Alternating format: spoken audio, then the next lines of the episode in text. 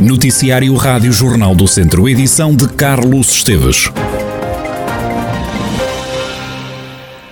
Vai mesmo avançar a construção da nova etar de Silgueiros e Oliveira de Barreiros. Ao final da manhã, o presidente da Câmara de Viseu assegurou que o Conselho tem feito um esforço para resolver de vez o problema da falta de saneamento básico.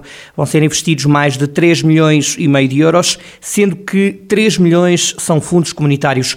Fernando Ruas realçou que se trata de uma obra cara. Para nós é que é importante é realçar o esforço que se tem vindo a fazer na infraestruturação, em termos de saneamento básico do nosso Conselho. Às vezes somos confrontados com comparações que pecam exatamente por ser defeituosas. De vez em quando eh, alguém se lembra dali, da vizinhança, das vizinhanças, eh, ir apontando que ainda há eh, franjas da população que estão sem saneamento, é verdade mas é preciso ter em conta que somos dos conselhos, seguramente, da, da, desta parte e destes territórios, mais em termos percentuais, melhor coberto em termos das infraestruturas de saneamento básico. É um trabalho extremamente caro para os contribuintes, toda a gente sabe isso, mas é absolutamente fundamental para o desenvolvimento, para, eh, digamos, a qualidade de vida dos cidadãos. Isto é que é preciso ter em conta e também e, e, e, referir à comunidade, porque estamos a aplicar os dinheiros que nos põem à disposição. A obra tem um prazo de execução de 15 meses. Fernando Ruas apelou aos empreiteiros para que o prazo seja cumprido. Naturalmente, quem adjudica, quem faz a consignação de uma obra, está à espera que ela acabe em tempo útil, em tempo que foi determinado. Peço-vos esse, esse envolvimento, esse, essa, digamos, essa, essa atenção, no sentido que uma obra que é mesmo uma necessidade básica, estamos a falar de saneamento básico, que não seja atrasada ad eterno, como às vezes acontece, peço-vos sejam atentos. Nós sabemos que têm dificuldades variadas, nós sentimos-lo aqui com os projetos, sabemos também qual é a realidade do país e, e, digamos, agravada agora por esta situação que vivemos, mas naturalmente eh, farão a, a obra o mais depressa e o melhor que souberem. Fernando Ruas, presidente da Câmara de Viseu e a nova etar de Silgueiros e Oliveira de Barreiros, que deverá nascer dentro de 15 meses. A direção do Académico de Viseu vai propor aos sócios a atribuição do título de presidente honorário António Albino, sócio número 1 e presidente do clube durante mais de uma década. Albino morreu a 26 de maio. A intenção foi confirmada à Rádio Jornal do Centro por Ramiro Sobral, vice-presidente do clube. O número 2 da estrutura academista pode vir a suceder António Albino na liderança do académico. A Rádio Jornal do Centro sabe que os estatutos do clube são omissos no que diz respeito à sucessão após a morte do presidente. Vigora então o regime de lei geral. Passam as responsabilidades para os restantes elementos da direção, começando pelo vice-presidente, podendo aceitar ou não a nova função.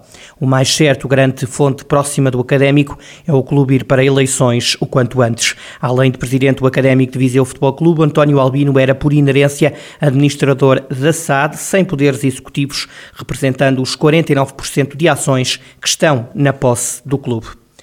O Hospital de Viseu registrou sete mortes de pessoas com Covid-19 no último fim de semana. No balanço relativo à sexta-feira morreram três pessoas, no sábado faleceram mais dois doentes. Já nas últimas horas foi registado o óbito de duas outras pessoas no hospital. Desde o início deste mês de junho já foram registados 12 óbitos no hospital. Também nas últimas horas houve mais um internado na unidade de cuidados intensivos, que passou a ter três acamados com Covid-19.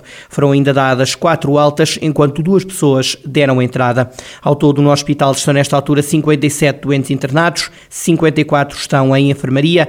O número de internados em enfermaria tem oscilado nos últimos dias, variou entre os 55 na sexta e os 59 no sábado. A chuva vai andar longe da região de Viseu nos próximos dias. A haver precipitação, ela será fraca, como detalha o meteorologista Jorge Pontes, do Instituto Português do Mar e da Atmosfera. Nos próximos dias vamos ter algumas oscilações a temperatura deverá aumentar ligeiramente amanhã, com uma ligeira descida depois na quarta-feira. Depois, a partir de quinta-feira, esperamos uma subida mais acentuada das temperaturas, que em Viseu poderá chegar aos 30, 32 graus de temperatura máxima. Quanto à precipitação, esperamos muito pouca precipitação. Poderá haver alguma possibilidade de precipitação na quarta-feira, mas a probabilidade é baixa e se ocorrer será fraca. O vento superará uh, moderado, uh, fraca moderado de, do quadrante norte. Poderá ser mais intenso nas terras altas. A semana arranca com temperaturas moderadas, mas no fim de semana os termómetros podem chegar e até ultrapassar os 30 graus.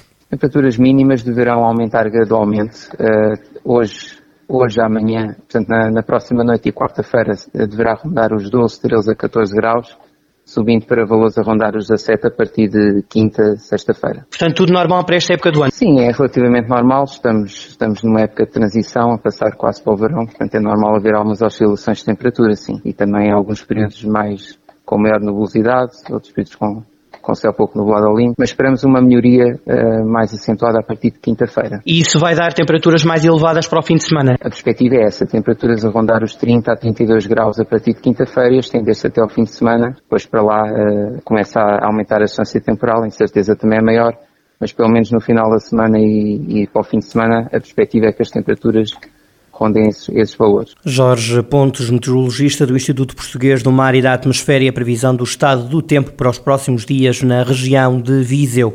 Dois feridos é o resultado de uma desordem que aconteceu esta manhã na central de caminhonagem em Viseu.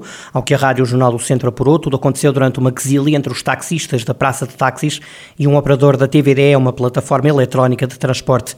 Quando o condutor estava a largar um passageiro, os ânimos exaltaram-se e houve mesmo uma troca de agressões físicas e verbais entre taxistas e condutor. A Polícia Municipal apercebeu-se da desordem e foi até lá com dois carros patrulha. Também a PSP foi acionada, assim como uma ambulância. Esta já não é a primeira vez que acontecem atritos entre taxistas e condutores de TVD em Viseu, devido à concorrência existente entre os dois setores. Há cerca de três semanas houve uma outra situação em Viseu que obrigou também à intervenção da Polícia Municipal. O Flamengo de Paulo Sousa perdeu este domingo em casa contra o Fortaleza por 2-1. O clube carioca esteve sempre a perder e ainda falhou um penalti que o poderia ter colocado à frente do marcador. No final do encontro, o treinador viziense foi muito assobiado pelos adeptos no Maracanã. O Flamengo está em 11 lugar no Brasileirão, que tem 12 pontos. Quando questionado sobre se sente que tem condições para continuar à frente do Flamengo, Paulo Sousa respondeu assim. Eu, desde o início, sei perfeitamente a exigência que o Flamengo tem sei a importância de termos coragem de haver momentos de não agradar, como também sei que Deus nunca nos deu, nunca nos deu um espírito de cobardia. E é nos momentos mais difíceis que temos que ser mais convictos, mais certos, de forma a podermos eh, superar as dificuldades. Paulo Sousa a afastar completamente o cenário de demissão, numa altura em que os adeptos do clube carioca se mostram cada vez mais descontentes, mas não são os únicos. O próprio treinador viziense lamenta o jogo feito pela equipa diante do Fortaleza. Paulo Sousa fala num jogo desastroso. Um primeiro tempo desastroso, tecnicamente muito erróneo, a nível individual, com muitas dificuldades, eh, perdemos vários passes que nos foram sempre condicionando o jogo e dando oportunidades ao nosso adversário. Não tínhamos capacidade de ligar o nosso jogo. E depois, durante a segunda parte, eh, sobretudo, faltou-nos muito o último terço, tomar decisões mais individuais, seja no drible, seja no cruzamento, seja em ter capacidade de ter bola na frente, de costas para a baliza, para, poderem, para podermos triangular, para podermos encontrar soluções mesmo com remates fora da área. Tecnicamente hum, foi um jogo muito, mas mesmo muito abaixo daquilo que é a nossa capacidade. Paulo Sousa, o treinador do Flamengo, a reconhecer aqui o inêxito e a dificuldade no jogo com o Fortaleza. A equipa foi derrotada em casa, no Maracanã. O Fortaleza era e é o último classificado do Campeonato Brasileiro, sob de tom a contestação ao treinador viziense, que, como ouvíamos há pouco, recusa desistir e demitir-se.